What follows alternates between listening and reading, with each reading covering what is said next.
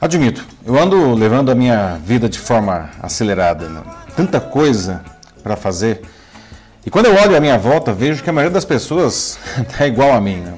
Eu trabalho, o smartphone sempre online, as metas a serem batidas, as redes sociais nos estimulando o tempo todo, os estudos, os boletos a serem pagos, tempo perdido no trânsito, sei lá. Não? E todo mundo pula de cabeça nisso tudo. Graças aos meios digitais, hoje a gente consegue fazer muito, muito mais coisa que a gente fazia há apenas uma década. Mas a gente continua reclamando que não tem tempo para fazer tudo o que a gente quer ou que a gente precisa. Aliás, parece que a gente tem cada vez menos tempo. Né? Por que, que isso acontece? Não? Dá para manter esse ritmo sempre? Não? Isso é saudável? Eu sou Paulo Silvestre, consultor de mídia, cultura e transformação digital, e essa é mais uma pílula de cultura digital para começarmos bem a semana, disponível em vídeo e em podcast. Semana passada, agora, na quarta-feira, feriado no meio da semana, acordei ao som do Bob Marley que vinha do edifício ao lado.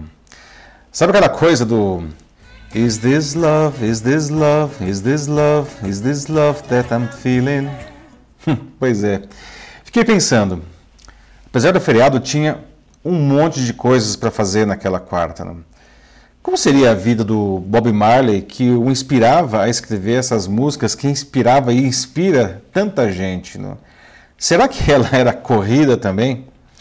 Apesar da origem muito humilde dele, apesar da rotina de apresentações depois que atingiu o sucesso, apesar de ser uma pessoa muito engajada socialmente, eu aposto que não era desse jeito. Parte da sua genialidade estava associada a parar e observar as belezas da vida.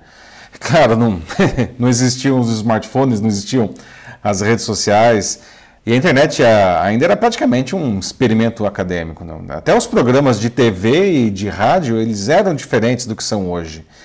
E tudo isso nos acelera, sim, tá? nos hiperestimula. Tá? Mas a gente não pode simplesmente terceirizar a nossa decisão pelo ritmo de vida que a gente leva, né? Porque a gente quer fazer mais, a gente quer entregar mais, a gente quer ganhar mais. E desse jeito, algumas coisas hum, acabam ficando pelo caminho. São decisões que a gente toma. E nenhum problema com isso, desde que sejam decisões conscientes. Não? A gente só não pode nos deixar é, ser levados pela corrente da moda. Né? Por exemplo, eu já escrevi muita poesia na vida e hoje, infelizmente, eu não escrevo mais. Eu não acho que eu tenha esquecido de como fazer isso daí, mas quando eu escrevia eram outras circunstâncias, era praticamente uma outra vida que eu levava. Enquanto na partida hoje, eu faço coisas que eu nunca imaginaria na época, como conversas como essa que a gente está tendo aqui agora. Eu conhecia e era conhecido por muito menos gente.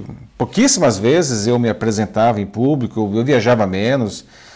Eu gosto da minha vida hoje, mas sim, eu tenho consciência que ela é bem acelerada.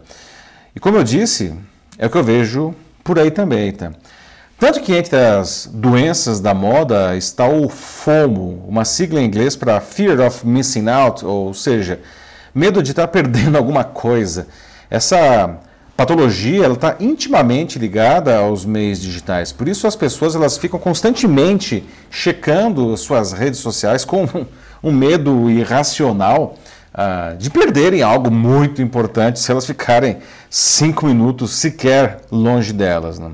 Outras patologias mais graves são decorrentes do FOMO, como ansiedade e depressão, que estão em níveis altíssimos ultimamente. Não? E em casos extremos, o suicídio. E isso é muito, muito real. Por isso, é muito preocupante. Há inclusive um movimento contrário ao FOMO chamado JOMO, outra sigla em inglês, só que essa significa Joy of Missing Out. Essa alegria ela acontece quando pessoas deliberadamente rejeitam fazer ou saber alguma coisa para curtir mais seu tempo e serem menos estimulados. Não? O marketing ele vem, aliás, utilizando esses recursos fortemente para passar as suas mensagens, mas como estão abusando muito do recurso, o tiro pode sair pela culatra, né? Diante de, de tanta coisa, de tantas ofertas incríveis, Eu tenho observado o crescimento de uma geração de pessoas que parecem que não se encantam com mais nada, né? uma geração de desencantados, não? que aliás eu até já abordei aqui em um outro vídeo. Não? Isso é terrível. Se não nos encantamos com mais nada, é, a gente perde a nossa capacidade de separar o que é realmente bom de algo que, sei lá, é só mais ou menos, ou até mesmo alguma coisa ruim. Né?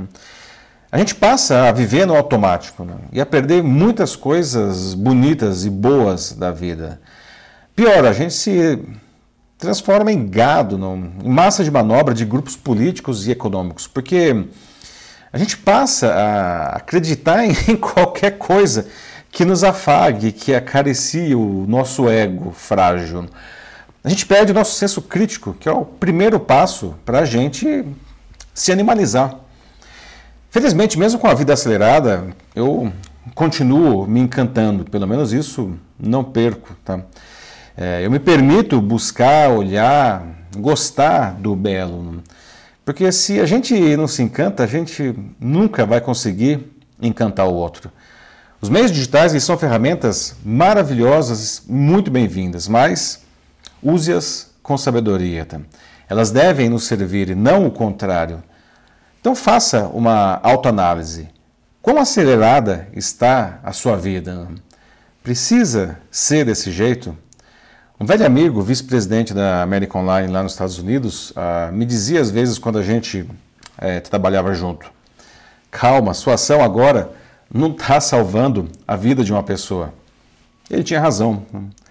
Sim, eu sei, a gente tem que cumprir as nossas obrigações, mas cuida do ritmo, cuida do seu ritmo. Faça o que precisa ser feito, mas se dê tempo para se encantar também. Não é uma visão cor-de-rosa da vida, só um jeito de viver melhor. A vida pode ser mais simples. Digo isso para mim agora, tá? E digo também para você. É isso aí, meus amigos. Bom, quer ajudar a sua equipe a fazer um uso mais equilibrado e produtivo dos meios digitais nas suas atividades profissionais e na sua vida pessoal? Só me chamar para uma conversa com eles. Tá? Manda uma mensagem aqui para mim, será uma alegria compartilhar isso com vocês. E também me siga nas diferentes redes sociais e ouça o meu podcast. Eu sou Paulo Silvestre, consultor de mídia, cultura e transformação digital. Um fraternal abraço. Tchau.